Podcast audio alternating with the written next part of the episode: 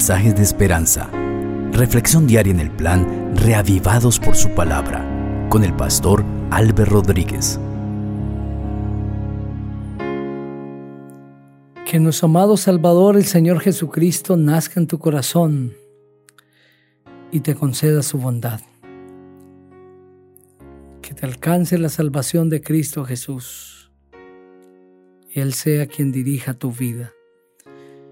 Hoy vamos a leer el capítulo 22 de Primero de Crónicas. Vamos a elevar una oración a nuestro Padre. Padre precioso, gracias. Gracias por concedernos la oportunidad de abrir el texto bíblico, porque cada lección que vamos a entender es escuchar tu voz. Tú nos hablarás a través de tu palabra y nos ayudarás a entender lo que quieres que nosotros aprendamos hoy. Que cada persona donde quiera esté reciba tu santa bendición. Te lo ruego en el nombre maravilloso del Señor Jesucristo. Amén. Así dice el texto bíblico, primera de Crónicas 22. Entonces David dijo, Este será el lugar de la casa de Dios el Señor Aquí tendrá Israel el altar del holocausto. Después de eso, David mandó reunir a los extranjeros que había en la tierra de Israel y escogió a algunos de ellos como canteros que labraban piedras y edificaran la casa de Dios. Preparó también mucho hierro para los clavos y la bisagra de las puertas y mucho bronce y madera de cedro. Y es que los sidonios y los tirios habían traído a David abundante madera de cedro. Entonces dijo David, Salomón mi hijo es todavía un niño de tierna edad, pero la casa que debe edificarse al Señor tiene que ser una obra excelente, de gran renombre en todo lugar. Así que voy a prepararle todo lo necesario. Y antes de su muerte, David hizo abundantes preparativos. Llamó entonces David a Salomón su hijo y le mandó edificar una casa para el Señor, el Dios de Israel. Le dijo, Hijo mío, la intención de mi corazón era edificar un templo al nombre del Señor mi Dios. Pero la palabra del Señor vino a mí y me dijo, Tú has derramado mucha sangre, has librado muchas batallas, es tanta la sangre que has derramado en la tierra delante de mí, que no edificarás casa a mi nombre. Pero te nacerá un hijo, el cual será un hombre de paz, y haré que esté en paz con todos los enemigos que lo rodean. Por eso se llamará Salomón. Durante su vida yo le daré a Israel paz y reposo. Él edificará una casa para honrar mi nombre, y él será mi hijo, y yo seré su padre, y para siempre afirmaré sobre Israel el trono de su reino.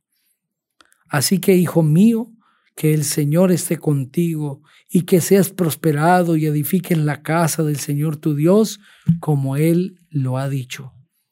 Que el Señor te dé entendimiento y prudencia, para que cuando gobiernes a Israel cumplas la ley del Señor tu Dios. Si pones por obra los estatutos y decretos que el Señor le entregó a Moisés para Israel, serás prosperado. Esfuérzate y cobra ánimo. No temas ni desmayes.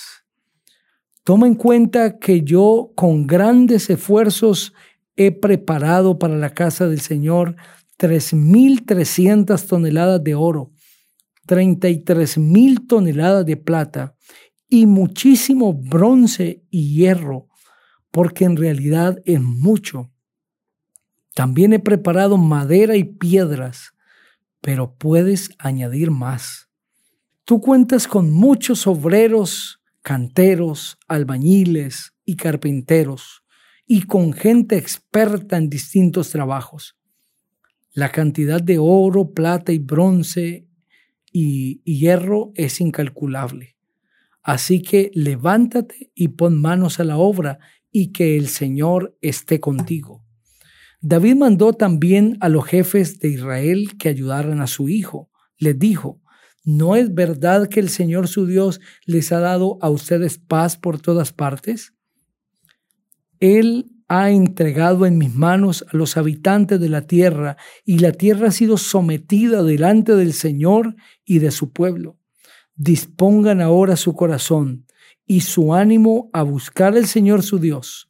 Levántense y edifiquen el santuario de Dios, el Señor, para trasladar a la casa edificada al nombre del Señor el arca del pacto y los utensilios consagrados a Dios.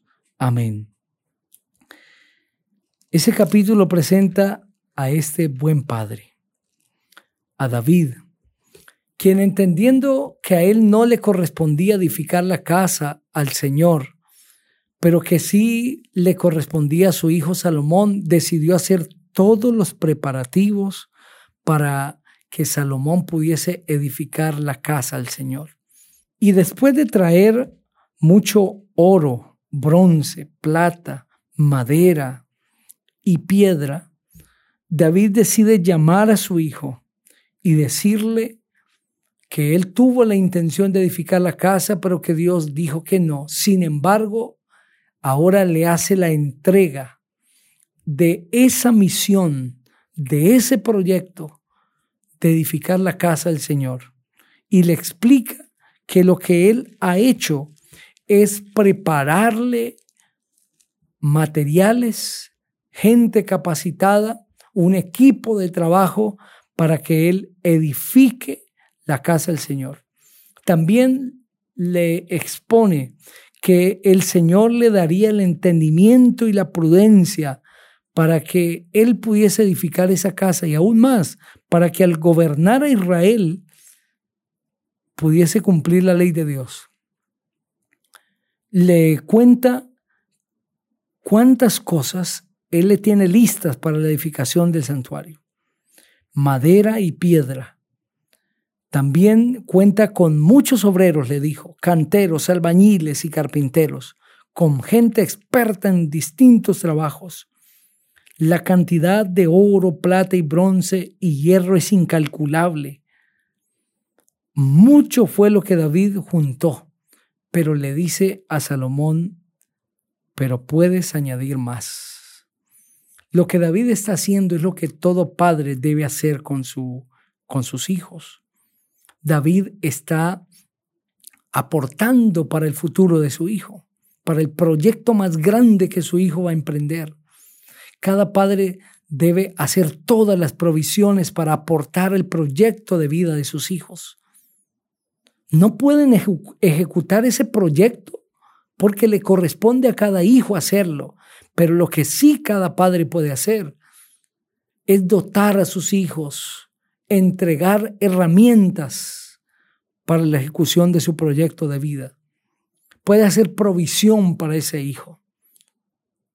Pero aunque los hijos recibimos de nuestros padres provisiones para nuestros proyectos, Debemos recordar las palabras de David, pero puedes añadir más. Hijos no pueden quedarse solamente con lo que sus padres les han dado. Tienen que añadir más. Tienen que hacer más.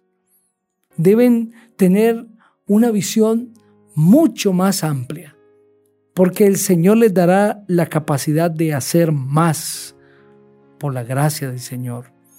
Luego que David le ha dicho a su hijo, tienes todo esto, ahora le dice, dispón tu corazón, ten ánimo y manos a la obra. Pon manos a la obra que el Señor estará contigo. En otras palabras, yo te estoy dando todos los recursos necesarios. Tienes que añadir más.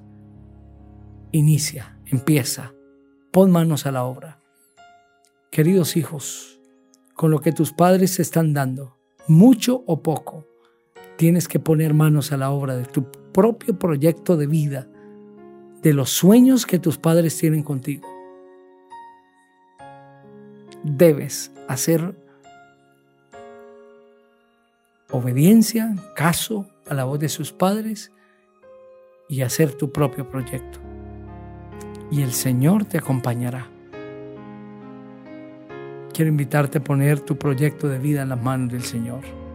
Vamos a orar. Padre, gracias porque usas a nuestros padres para traer bendición a nuestra vida y nos das la sabiduría para ejecutar nuestro proyecto de vida.